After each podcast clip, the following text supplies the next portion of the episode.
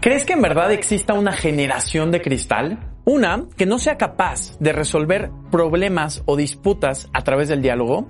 Una que tiene tasas de depresión y ansiedad más altas que generaciones previas. Y una que aunque con mayor educación, está tardando mucho más tiempo en ser adulta. Bueno, pues dos psicólogos sociales nos dicen que sí existe esta generación. No los vamos a juzgar, no los vamos a criticar, al contrario, queremos analizar el contexto y lo que hemos hecho como sociedad para llegar a este punto. Hoy hablaremos de The Coddling of the American Mind, de Greg Lukianoff y Jonathan Haidt. Libros y dinero. Libros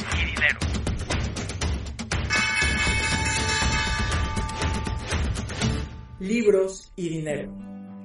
Buenas intenciones y malas ideas están preparando a una generación para el fracaso. A los que somos papás hay algo que nos preocupa muchísimo y esto tiene que ver con la educación de nuestros hijos. Nos preocupa que los estemos preparando para enfrentar al mundo y más que eso, más importante, nos preocupa que sean felices en el proceso. Te cuento una historia. Hace poco, mi hija yo tengo dos hijas, la más grande tiene tres años, y mi hija, la más grande, estábamos en una fiesta y llegó con carita llorosa, ojitos como tristes, y me dijo, papi, es que estas niñas no quieren jugar conmigo. Como papá, pues quieres que tus hijos estén bien, y entonces lo que hice es, me paro, fui con las otras niñas y organicé un juego. Ay, vamos a jugar todos, ta, ta, ta. Entonces vi que mi hija se reía, las niñas empezaron a jugar con ella, convivieron, ta, ta, ta. Cuando yo dejé el jardín, dejé el, el área de juego, regreso a la mesa y a los pocos minutos mi hija ya estaba atrás de mí, carita triste, ojos llorosos. Y me dijo, papi, ya no quieren jugar conmigo. Entonces, ahí me di cuenta que algo había hecho mal. No sé qué había hecho mal, pero algo le había quitado a mi hija. Le había quitado tal vez la capacidad de negociación con otras niñas, la capacidad de relacionarse. En ese momento ya estaba generando una pequeña dependencia hacia mí. Y eso pasa muchas veces. A veces queremos hacer lo mejor por nuestros hijos, queremos que pasen cosas buenas y estamos generando el efecto totalmente contrario. Justo de esto se trata este libro. ¿Cómo es que teniendo las mejores intenciones, hay una generación que está teniendo mayor depresión, tasas de suicidio más altas que generaciones previas, que no están listos para enfrentar el mundo, que cuando se les presenta un punto de vista opuesto, en vez de dialogar, se enojan, se ofenden y dicen, esto me lastima, no quiero verlo. Una generación que incluso está vetando speakers en las universidades. ¿Cómo es que llegamos a este punto? Y no solo cómo llegamos a este punto. ¿Qué es lo que estamos haciendo mal y qué es lo que creemos que está bien socialmente, como el tema de confía siempre en tus sentimientos, eso es uno de los errores más graves, ya lo veremos más adelante. ¿Qué estamos haciendo mal que va en contra de la terapia cognitivo-conductual, la rama de la psicología más vanguardista? Vamos a explorar Vamos las tres explorar ideas del día de hoy. Paréntesis, esto te va a servir no solamente si eres papá, también te va a servir si tienes un equipo de trabajo donde tengas gente más joven, también te va a servir si tienes a algún pequeño, algún adolescente, alguien que ames en tu vida y que quieras ayudar, ya sea un sobrino, quien sea que sea importante para ti y quieras ayudar, esto te va, te va a servir. Tres ideas que revolucionarán tu mente. Idea número uno. Hoy las ciudades están mucho más limpias que antes. ¿Por qué entonces hay más alergias? Idea número dos. número dos. ¿Por qué las redes sociales afectan más a las mujeres? Idea, número tres. tres. ¿Por qué el que los niños ya no jueguen en las calles los está preparando para el fracaso? Vamos a la idea número uno. Imagínate que vas a la escuela de tu hijo de tres años. Una reunión en el kinder. Te reúnes con la maestra y con otros papás y te dicen que ese día hablarán de un tema muy importante. La maestra te dice que está prohibido llevar cacahuate a la escuela. ¿Por qué? Porque algunos niños podrían ser alérgicos. Y no solo está prohibido llevar cacahuate, está prohibido llevar cualquier otro alimento que haya sido procesado en alguna fábrica donde existan cacahuates. Entonces, preocupado, te atreves a preguntar, profesora, ¿pero qué pasa? ¿Es que hay algún niño alérgico en el salón?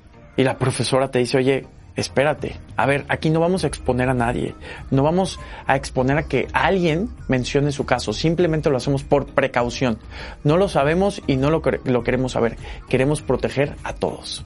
Y entonces dices, es que, a ver, momento, si hay alguien alérgico al cacahuate, creo que lo importante sería evitar que este niño tenga contacto con el cacahuate. Y lo de estos alimentos que fueron procesados en fábricas con cacahuate ya me parece demasiado.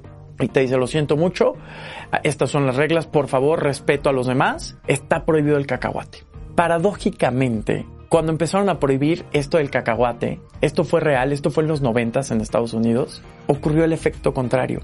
Se incrementaron las tasas de alergias al cacahuate. ¿Qué es lo que pasa aquí? Y nada más para que tengas uno de los casos de estudio del libro. Niños que tenían la enzima que los haría propensos a desarrollar una alergia, alergia al cacahuate fueron divididos en dos grupos. En el primer grupo les dieron cacahuate y en el segundo grupo no les dieron cacahuate los niños que comieron cacahuates a tempranas edades desarrollaron menos alergias y los que no comieron cacahuate desarrollaron más alergias. ¿Qué es lo que ocurre aquí? Aquí hay algo que se llama, o vale la pena mencionar, la hipótesis de la higiene. Las ciudades son más limpias que antes y aún así hay más alergias. Hay un concepto que se llama antifragilidad y lo menciona Nassim Taleb, filósofo y estadista. De hecho, tiene un libro al respecto. Este concepto nos dice que los seres humanos debemos de ser sometidos a cierto nivel de estrés para desarrollar resistencia.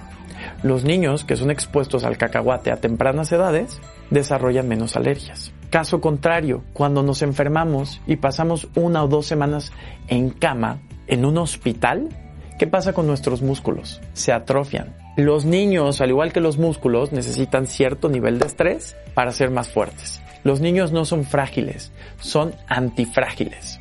Esto me lleva a otro punto. ¿Te acuerdas que al inicio del podcast te dije que como sociedad hemos construido a esta nueva generación basándonos en tres grandes mentiras? La primera mentira es la del cacahuate o la de lo que no te mata te hace más débil. Ajá.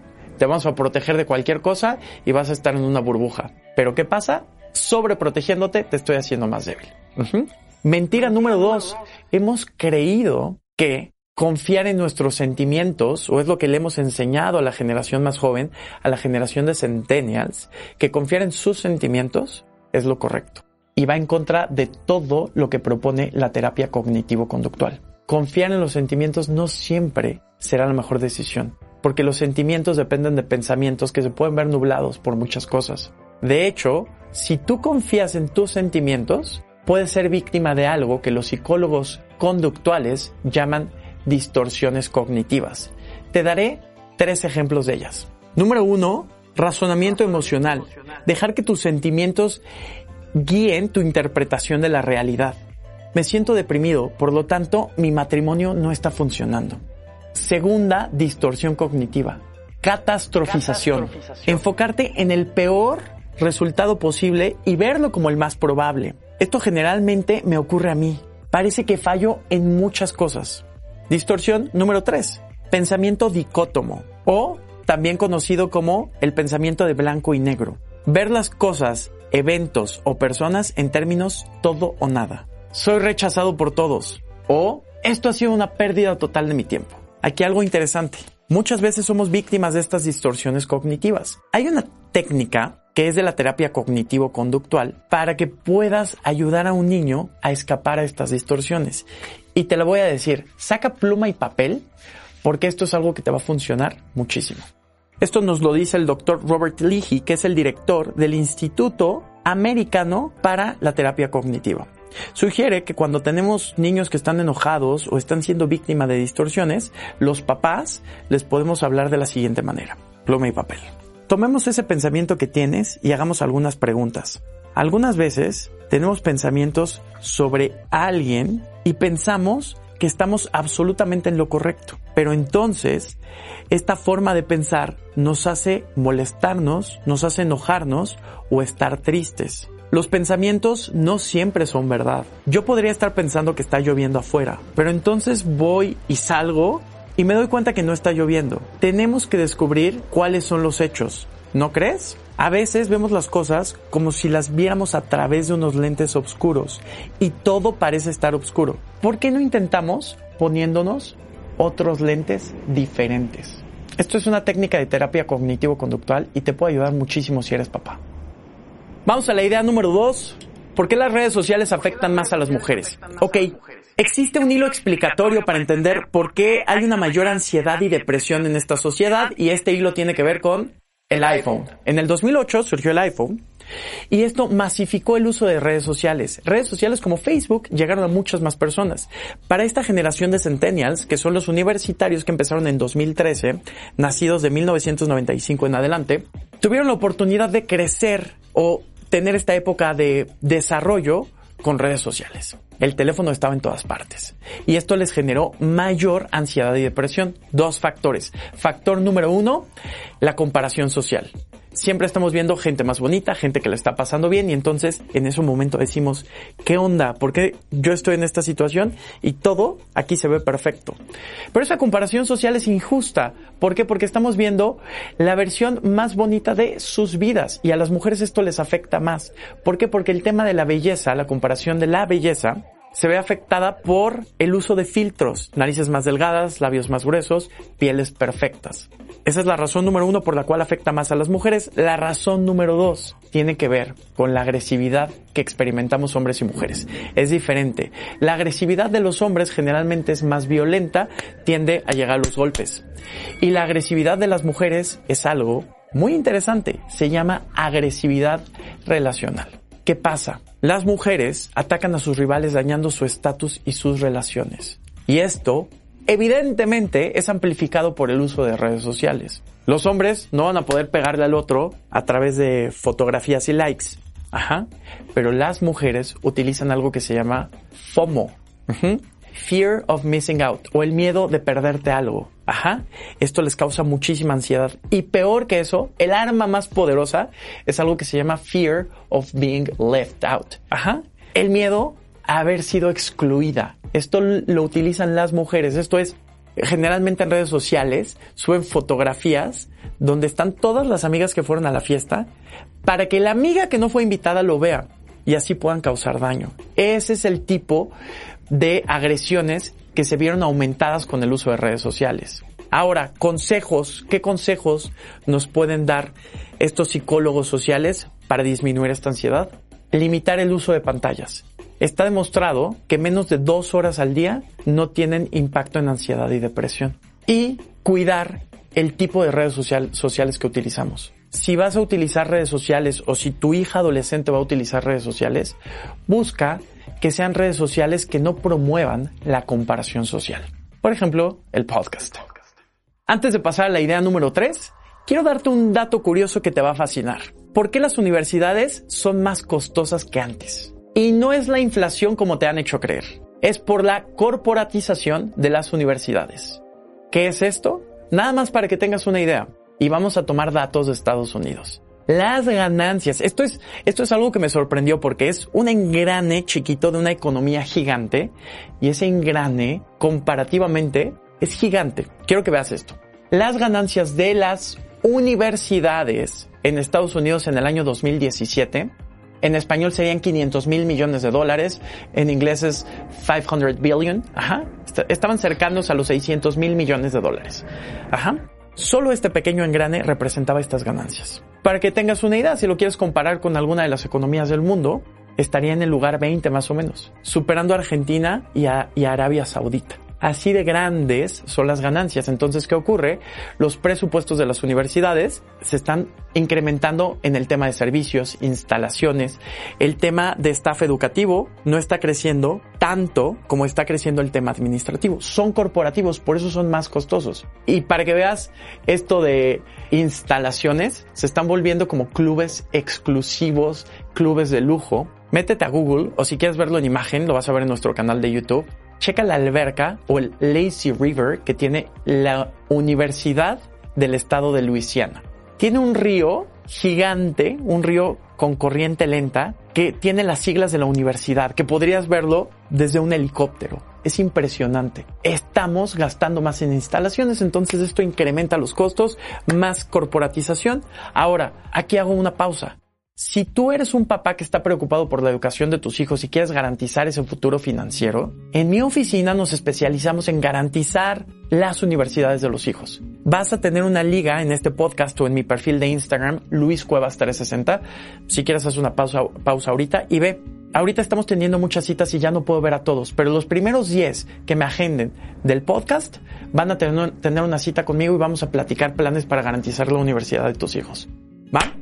Ya lo sabes, tienes un dato nuevo, corporatización de las universidades. Ahora, regresamos, a la idea, número 3. ¿Por qué la disminución de juego en la calle está afectando a los centennials? Bueno, ya vimos que la tendencia de uso de pantallas está creciendo y el juego en la calle está bajando. Juego en la calle y juego sin supervisión, que esto es lo que generalmente ocurría en la calle.